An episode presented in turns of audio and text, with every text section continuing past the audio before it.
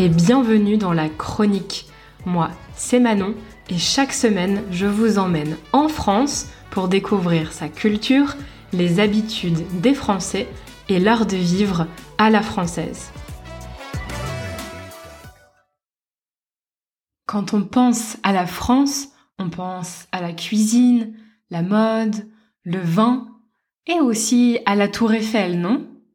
La Dame de Fer, c'est son surnom, est inscrite au patrimoine mondial de l'UNESCO depuis 1991 et est aujourd'hui un des monuments les plus visités du monde, avec près de 7 millions de visiteurs par an. D'abord attraction touristique, elle a ensuite servi de tour d'observation météorologique, puis de relais radio et télévision. Aujourd'hui encore, elle fait partie du paysage parisien et représente la France à elle seule. Laissez-moi vous raconter son histoire incroyable et vous livrer ses secrets. Comme d'habitude, la transcription de cet épisode est disponible gratuitement sur frenchcoffeebreak.com. Ça vous permet de m'écouter et de lire en même temps, ce qui vous aide grandement à me comprendre. Si vous aimez ce podcast, pensez également à le partager avec vos amis qui apprennent le français. La tour Eiffel tient son nom de l'ingénieur qui a permis sa construction, Gustave Eiffel. Sa spécialité était les constructions en métal. Il avait d'ailleurs déjà construit plusieurs ouvrages métalliques comme le pont Maria Pia à Porto, au Portugal, ou la gare de Budapest, en Hongrie. Les travaux de construction de la tour Eiffel ont commencé le 26 janvier 1887 et ont terminé le 31 mars 1889 soit deux ans, deux mois et cinq jours plus tard. C'est un temps record pour réaliser cette prouesse technique et architecturale à cette époque. Jusqu'à la construction du Chrysler Building en 1930, la tour Eiffel a été le plus haut monument du monde, donc pendant 41 ans. Mais au fait, est-ce que vous savez pourquoi la tour Eiffel a été construite? Elle a en fait vu le jour dans le cadre de l'exposition universelle de 1889. C'est une date importante pour la France car c'était l'année qui célébrait les 100 ans de la Révolution française. Une exposition universelle, c'est une manifestation qui permet au pays qui l'organise de mettre en avant, d'exposer ses innovations techniques, technologiques, industrielles et scientifiques. Il fallait donc construire quelque chose qui montrerait la puissance industrielle de la France et les progrès des grandes constructions. Et le projet de Gustave Eiffel était vraiment spectaculaire pour l'époque. La tour Eiffel mesure 300 mètres et pèse 7300 tonnes. Comme je vous le disais plus tôt, elle a été le bâtiment le plus haut du monde pendant un peu plus de 40 ans. Par sa hauteur et sa silhouette unique, elle a attiré tous les regards du monde dès son inauguration. Et d'ailleurs, elle a accueilli plus de 2 millions de visiteurs la première année. Au fil du temps, on y a ajouté des antennes et aujourd'hui elle mesure exactement 324 mètres. Mais saviez-vous que sa taille varie, change? Oui oui, en fonction de la température, le métal qui la compose peut bouger un peu. Quand il fait froid, le métal se rétracte et la tour rétrécit, elle est plus petite. Au contraire, quand il fait chaud, le métal se dilate et la tour est un peu plus grande. On parle de quelques centimètres, donc ce n'est pas visible à l'œil nu, mais c'est une des particularités de ce monument. La tour Eiffel a donc été construite en métal puisque le bois n'aurait pas été assez solide. La pierre aurait été trop lourde. On était seulement au début des constructions en béton armé, donc c'était encore trop nouveau et Eiffel n'avait pas confiance. Mais le métal était un matériau déjà très utilisé, qu'on connaissait bien, et c'est pour cette raison que Gustave Eiffel l'a choisi. Plus précisément, il a utilisé du fer dit puddlé, qui est un type de fer qui supporte mieux la corrosion.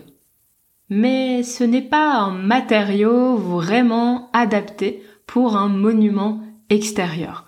Alors pour pouvoir mieux résister aux conditions climatiques, la tour Eiffel doit être repeinte tous les sept ans.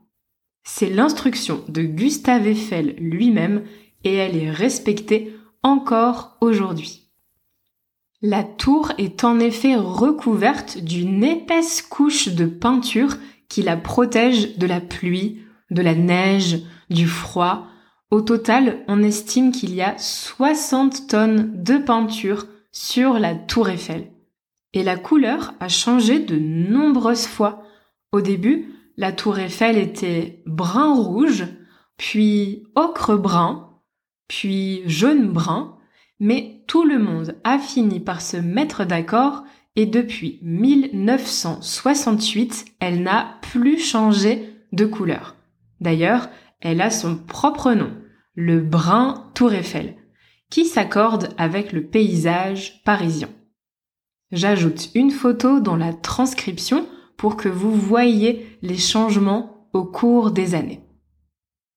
Ce que peu de personnes savent, c'est que la tour Eiffel ne devait rester que 20 ans. Ensuite, il était prévu qu'on la démonte, qu'on la détruise.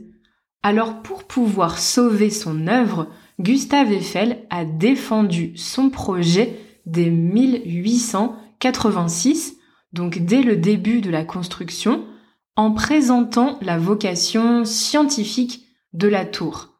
Il était passionné de science et il était convaincu que sa tour permettrait de réaliser d'immenses progrès. En 1889, il construit même un laboratoire au troisième et dernier étage.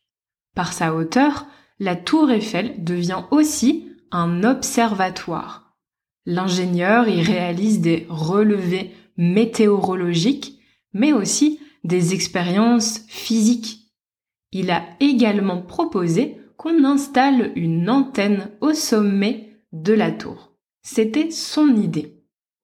Dès 1899, soit dix ans après son inauguration, la tour Eiffel a émis ses premières ondes vers l'Angleterre. Puis, en 1913, on a même réussi à envoyer des communications jusqu'en Amérique. Gustave Eiffel savait que seule la science pouvait sauver sa tour, et il a su prouver au monde qu'elle avait un réel intérêt pour la France. On peut même dire que la tour Eiffel a changé le cours de l'histoire car pendant la Première Guerre mondiale, elle a permis d'envoyer rapidement des informations, notamment sur la position de l'ennemi. À partir des années 1920, elle a ensuite diffusé des émissions de radio, puis des émissions de télévision dans les années 50. Aujourd'hui, elle permet à toute l'île de France, donc toute la région parisienne, de recevoir 30 chaînes de télévision et 32 stations de radio. L'histoire de la tour Eiffel finit donc bien et pourtant, de nombreuses personnes ont souhaité qu'elle disparaisse. Et oui, dès le début de la construction, en 1887, un groupe d'intellectuels, artistes et notables parisiens, comme Maupassant, Dumas ou le fameux Charles Garnier, se sont même unis pour écrire une tribune, une rubrique dans un journal. L'objectif était de protester contre la tour de Monsieur Eiffel, qu'ils jugent monstrueuse et inutile. Ils la qualifient de cheminée d'usine et selon eux, elle dénaturerait, elle gâcherait la beauté de la ville de Paris. Alors, on le sait déjà, ils n'ont pas eu gain de cause, ça veut dire qu'ils n'ont pas gagné, ils n'ont pas obtenu ce qu'ils voulaient. Leur avis n'a pas été écouté puisque la tour est encore là aujourd'hui, et heureusement, car aujourd'hui on ne peut pas imaginer Paris sans la tour Eiffel. Elle est le symbole de tout le pays. On y organise les feux d'artifice du 14 juillet et du Nouvel An, ou d'autres événements marquants pour le pays. Par exemple, Emmanuel Macron a fêté ses victoires aux élections présidentielles au pied de la tour Eiffel. Parfois, elle s'allume aussi aux couleurs d'un pays selon les événements dans le monde, ou elle s'éteint en période de deuil pour rendre hommage à des victimes. C'était le cas après les attentats terroristes qui ont eu lieu à Paris en 2015. La tour Eiffel fait donc partie de la vie des Parisiens aujourd'hui. Elle est visible depuis beaucoup d'endroits de la capitale et les appartements qui ont vu sur la tour Eiffel font partie des plus chers. C'est un luxe de pouvoir voir ce monument depuis sa fenêtre. À l'étranger, elle est très célèbre également. Des visiteurs du monde entier viennent en France juste pour la voir. Si vous aussi, vous voulez la visiter, sachez que vous pouvez monter aux différents étages. Le premier est le plus animé. C'est là où il y a le plus de visiteurs. Il est notamment connu pour son sol en verre. Vous pouvez y voir des expositions culturelles et aussi des objets anciens qui vous permettent de comprendre l'histoire du monument. Il y a également un restaurant, mais il est évidemment un peu cher. Le deuxième étage offre également une vue imprenable. Le Louvre, Montmartre, les Invalides, c'est très impressionnant de voir toute la ville en hauteur. Finalement, le sommet permet d'accéder à une terrasse unique à Paris et d'avoir une vue panoramique sur toute la capitale. Vous pouvez monter la tour Eiffel en ascenseur ou à pied si vous avez les jambes musclées. Si vous êtes de passage à Paris, c'est évidemment un incontournable.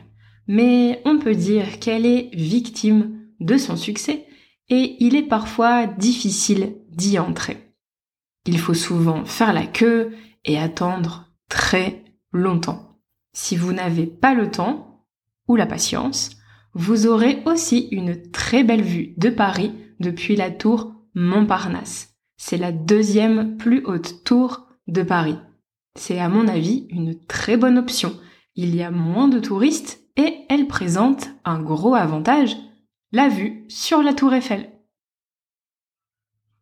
La chronique, c'est fini pour aujourd'hui. Si vous aimez ce podcast, pensez à lui laisser 5 étoiles et à en parler avec vos amis qui apprennent le français. On se retrouve la semaine prochaine dans un nouvel épisode de la chronique. En attendant, retrouvez French Coffee Break sur les réseaux sociaux et sur YouTube pour du contenu en français au quotidien.